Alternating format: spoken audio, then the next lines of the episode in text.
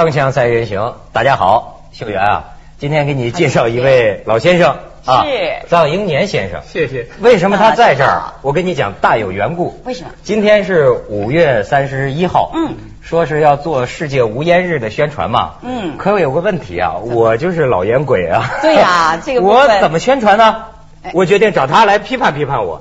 嗯这哎实话实说没有关系的。对，臧老师，这个怎么说我都得谢谢您。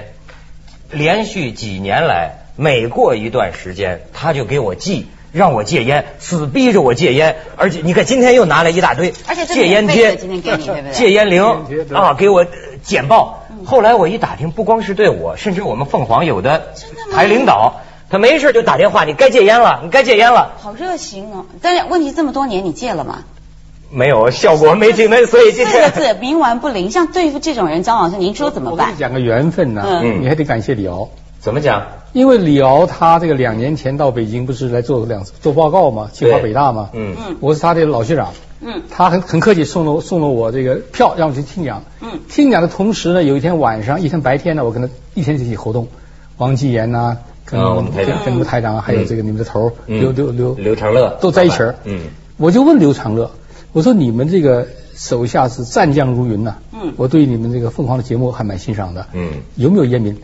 立刻提到你们，他是我们最有名的烟民了，对窦文涛，他讲出来的。哦我跟你讲，凤凰这个在香港嘛，啊。这个戒烟呐、形势逼得越来越窄，到最后所有的烟民，我们改装了一个男厕所。因为有的做节目的嘉宾也抽烟，嗯但是整个楼不准抽，怎么办呢？嗯改装一个男厕所。好家伙，你只要一进那个男厕所，你不用抽，你呼吸就行了。就免费烟。看都看不见，因为都在那儿抽烟，从腰以上大家都是看不见的，白雾茫茫，都能到这程度。但是张老师，我要说，就是说，其实做这个行业，他们都有一个 excuse，就是借口啊，就是因为他们脑力激荡啊，每天都要思考这么多，烟是他们的这个思考的来源呢、灵感的来源。根据根据这个问题，我给你讲个最主主要的观念。嗯，比如说文涛做做所有的节目做的相当不错，很好啊，都在这儿脑子里边呢啊。但是他又有烟瘾的结果，烟瘾冲击的时候，他思想不能集中，所以抽烟的唯一目的是让他镇静下来，并不是烟里有什么灵感呐、有什么东西。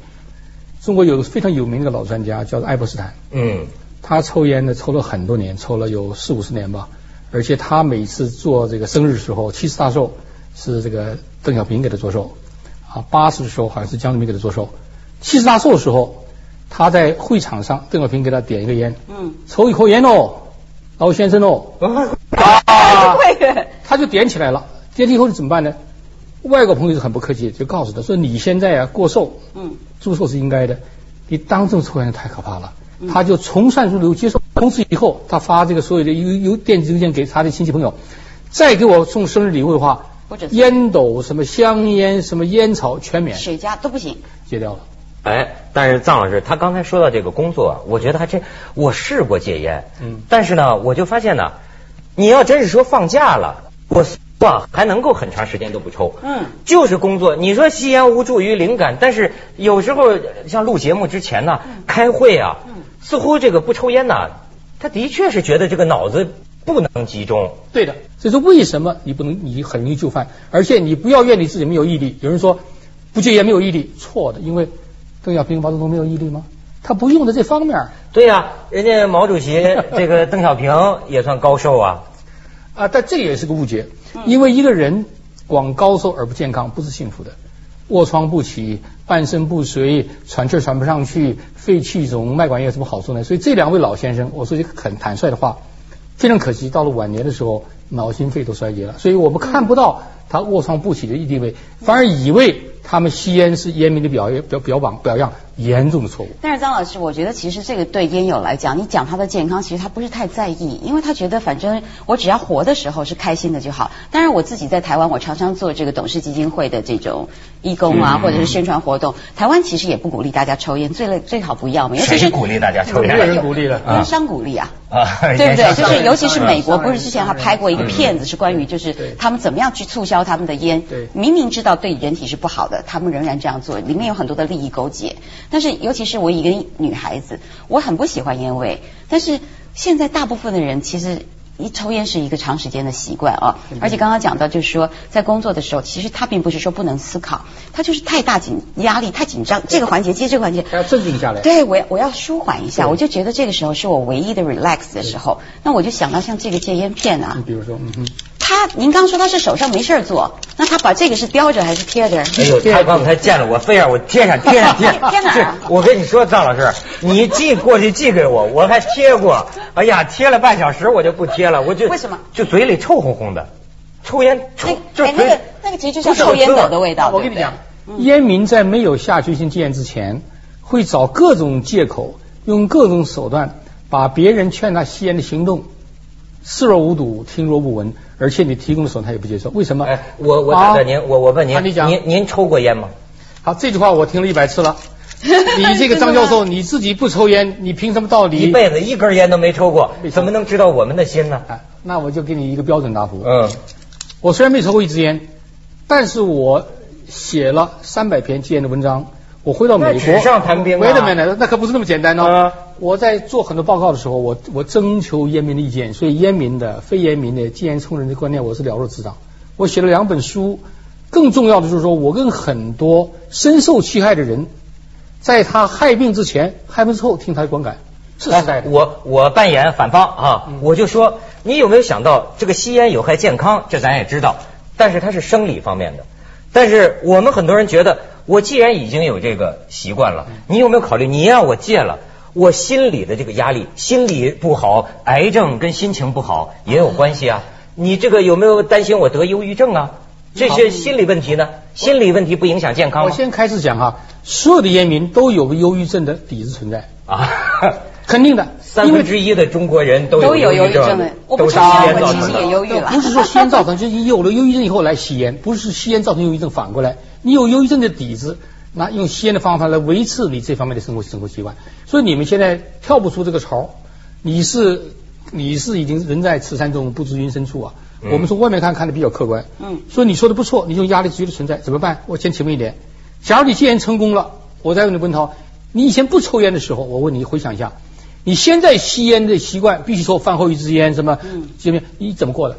对，好好的，你戒烟成功以后也没有问题，所以烟不是必要的。你注意，它是一个对你的精神、心理和控制的一个恶魔。我有一点意见，我觉得张老师其实是不代表正方，这里我也我也绝对赞成啊，因为我希望大家不抽烟。你是二手烟我是间接受害者，对不对？有很多的数据上面表现，虽然说我现在不结婚，可是并不表示我将来不想生孩子。嗯，但是数据上表示说我抽二手烟，其实我很无辜，因为我很可能不孕。对不对？而且在很多的时候，其实抽二手烟的烟害会比一手烟还要严重。你不要的再吐出来，然后我在一个莫名其妙的环境当中，甚至于你可能会抽烟的人，他就说我大概吸到哪儿我就把它吐掉了。但是不知道人他就当呼吸都进去了。秀媛，这女性代表关心的是断子绝孙的问题。我跟你讲，她很多时候啊，这个有问你知道什么事儿最怕侥幸？如果说你发现很多人一得病，我我我爸爸怎么戒的烟呢？害病再戒，一害病。就抽烟也难也难闻了，就就不抽了。自然戒了。他问题就统计上，它存在一个偶然性。咱就经常说的呀，死生有命，富贵在天。你老说抽烟，现在空气污染，这个汽车尾气排放，那这个都够毒的呀。甚至说，有的人说，你比如说那天我们说怕坐飞机，什么出空难，人家就讲了，这死生有命。有的人根本没出家门，家里的房子装修好了。你像我一朋友。在家里美滋滋的走路呢，吧唧滑倒了，摔断两根肋骨，一根腿骨。那这样子讲好了，假设说说你根本不在意说生命到底是怎么样，你就觉得活的时候要快乐。那我请问你，咱可以不求长度，咱求质量。好，那假如说这个生命当中是情爱是很重要的，然后异性的追求是很重要。今天我们两个相处，你可能有家庭的。那像我，如果是跟我男朋友相处，我以前的男朋友其实是抽烟的。嗯。我知道他在工作上，因为。工作压力很大，他抽烟抽烟，我就叫他到阳台抽。我说了多少次他不肯停。后来我发现，其实有一个非常重要的原因是让我不能接受，是嘴巴很臭，而而且在那个很多的时候的是。只如此而已啊。对，让你不能忍受。然后你女孩子其实常常要求说，男生你你只要干干净净、清清爽爽，你长得不是太俊秀，OK。问他，我告诉你啊，你的女朋友之所以对你忍耐，是因为你 吸烟虽然有坏习惯，那倒不管，你其他的条件很优越，所以他就。孩子，衡量得了失了，不得已接受你这个观念。我现在对你二十年的讲一下，嗯，二次元不仅仅可以使这个怀孕的妇女的小孩出生以后的重量比较轻，嗯。而且从小的话就先天受害，而且可能还中耳炎，嗯。以后想变成运动健将是没有可能了。而且当事人本人也可能阳痿，因为吸烟最可怕的一点是烟毒进入血液循环以后，嗯，让血液变浓，流动变慢，让血管变脆，让血管变窄，怎么办？只要堵在脑子上就是中风，堵在心脏心肌梗塞 （heart attack），嗯堵在生殖器阳痿，堵在腿上脉管炎，慢慢来的，来了以后已经玩不转，你后悔莫及了，到时候玩不转了。这对男人很害怕了吧？慢慢来的这问题这都是一个机会率。你看那杨伟，我自己感觉太行。对，咱们去广告吧，锵锵三人行，广告之后见。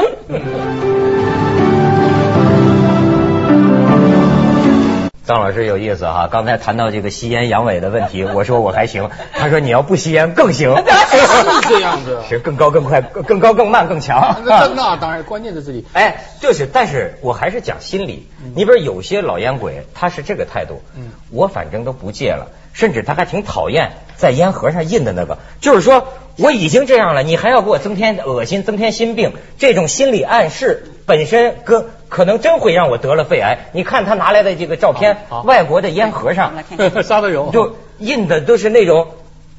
多多恶心的健康，对啊你瞧这嘴，那是这跟牙呀长了嘴呀溃疡一样。是啊，是是这样，影响你的牙齿啊。然后那个嘴唇也烂了。现在现在国外的这个，现在现现在澳洲加拿大的吸欧洲烟盒都开始这样子了。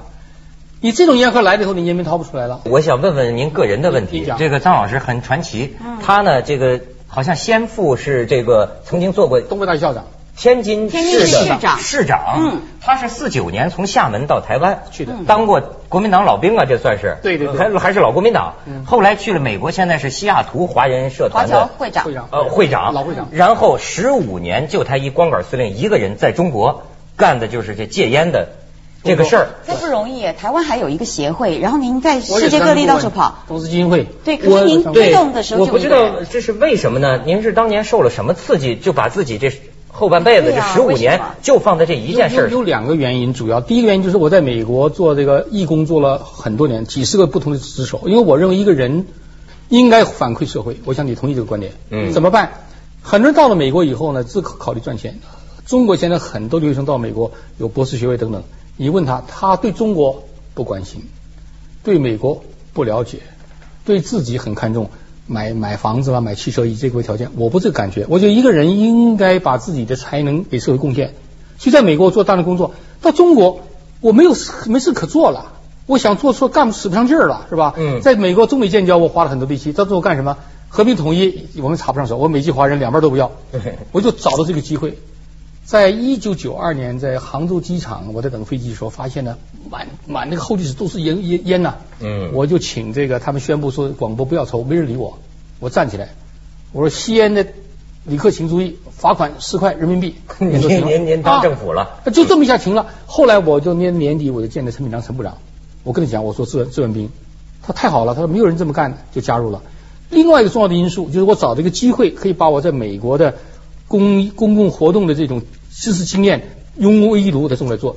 第二是我太太，嗯。苗丽华了不起，她在中国教书教了十多年，是是外国专家，教旅游，给我提供了住房条件，因为她她教书给的房子，所以使我没有后顾之忧，所以我可以用美国的退休金的这么做事，所以没这两个条件是不行。第一，我想干这个活儿我有这个条件；第二呢，嗯。我太太支持我；对。第三，我认为这个工作非常有意义。对，可是讲了很久，我觉得其实还是没有一个具体的方法，其实可以让他们马上断绝这个烟瘾。像我姐姐跟我姐夫结婚大概已经有二十几年了，那我姐夫是个老烟枪，但是明显的出现身体不好的状态，而且很肥胖啊。那那个当时呢，我姐姐就我姐姐是个很瘦弱，然后但是就是很担心，爱她老公嘛，她就每天跟他讲，然后就也跟家里的人讲说，我买了多少多少多少多少保险，然后就跟他讲说，如果你死了，你叫我怎么活？对不对？他说我并不是担心，就是说你自己不珍惜你的生命，我们后面还有孩子，还有什么用用苦肉计的方式。然后我姐夫就说，没关系，我赚钱买保险费，然后到时候那个反正我一定不会让你们吃苦受累。然后我姐姐就说。那万一要是你一时之间死不了，你这么大一个这个躯体，然后我要一个人守在你的床前，久病床前无孝子，刚刚讲到，这也拖累全家人的幸福。那他说你把我送到安养中心，我的那个保险费都可以 cover。所以其实烟友会有一百个理由。然后您刚刚给他们看到这个烟盒子上面挂这个，现在市面上卖装烟的盒子太漂亮了，我只要把烟抽出来就可以。而且现在我们抽烟的就觉得你们在烟盒上印的太可怕了，就把我们当成地狱里的人了。就是这哎，担心不担心？自己吗？不是担心不担心歧视问题？就吸烟的人，我们也算弱势群体吧。我现在觉得，你为什么弱势？哎，你毒害我跟你说，您在美国，我正要请教您这问题。你像上次梁梁梁文道就跟我说，我我我去美国也感觉到，就跟下等人一样。你抽烟，过街老鼠。你整个，而而且为什么会有这问题？比如说在香港，现在也是给赶的都不能抽烟了吧？然后人家就有人说。往往这个抽烟的人很多是香港那个地盘工人，他你比如说有钱地位高的人，他可以品尝雪茄，在他的一个很好的环境里，他用不着犯这些忌讳。我的被驱赶的，被当成这样的人歧视的，那是那弱势群体啊。那我跟你讲，正因为是这种人，更需要脱离香烟的侵害。为什么？他靠体力干活。嗯。我在这个在在这个国内去旅行的时候，在四川。那个抬花杆的，你知道吧？啊，青城山上。啊，抬那个的，抬上去去去大连参观名胜，一落地立刻抽烟，我立刻带着这个带着这个戒烟贴拿出来给他贴上，他们非常高兴，因为从来没有一个人对他们抽烟行行关心。关心的，所以年轻人跟穷人不能抽，因为你抽烟的时间越久越倒霉，对不对？因为靠体弱保，所以现在他们最需要帮助，并不是不让抽烟对他歧视。而是鼓励他走上戒烟之道。哎，咱要按照纳税人的权益，比如说一个机场，好比说中国烟民占国民的三分之一，你给我们的吸烟区的面积有机场的三分之一吗？那不是等于拿了我们纳税人的钱，满足的是大量不吸烟的人的权益吗？那基本上你这个行为本身是损害你的健康，损害家人的健康，破坏社会的安宁，而且把把这个树都砍光了，你们抽烟的人啊，我们给你要要烟盒要纸吧，对，少烤木材，烤这个烘烤要要要这个火柴，要这木材吧，结果怎么办呢？我有一句讲个笑话，中国的水灾呀，有有一年死了好几千人，你知道吧？所以我有一次做报告，我给烟民讲，我说你们要注意，你们每个人都是负责这些人的一个手指头。这水灾是我们抽烟抽出来的对的，因为你把上的树砍光了，水土失流了，让这个这个水呀没办法出去了。都有原因。那利税呢？那抽烟的人，这这中国多大的利税啊！这是一个最大的，这最大的误解。我必须抽逮着我了，这这我也要讲，我有意见。我先讲我的意见哈。好，第一，我不抽烟，我的钱花到哪儿去了？也花在中国各各个范围，但是不在烟上面。对。啊，你们烟民不抽烟了，你还省的钱也花在别的地方。所以并不是你不抽烟，中国税收下降了，是税收重新支配，你要注意。嗯。还有一点，吸烟问题的习惯改变，像你所讲，要二三十年。我们努力去做的控烟工作的话呢，也不会很快的就影响就业、影响收入。但是你不做的工作，二十年之后不可设想。为什么？今天中国烟民每年死一百万人，一百万人，二三十年之后每年死一百万人，我还纳闷呢。对的，说这一百万人，你怎么知道他是吸烟死的呢？啊，这根据医院的那不吸烟的人也会得肺癌啊。也会得你们说的各种各样的病，你怎么就肯定说 啊？你因为你抽烟，所以他肯定是抽烟抽死的。但医学第一告诉你，抽烟的人害各种肿瘤，不止肺癌，他发病机会早，而且发的情况会严重。你刚才提那个，你说你现在还蛮玩得转，我告诉你，不抽烟你更玩得转。嗯，每个烟民你注意啊，跟自己 我已经被称为西门庆了，不能再玩了。没没没，咱们提一下广告，锵锵三人行广告之后见。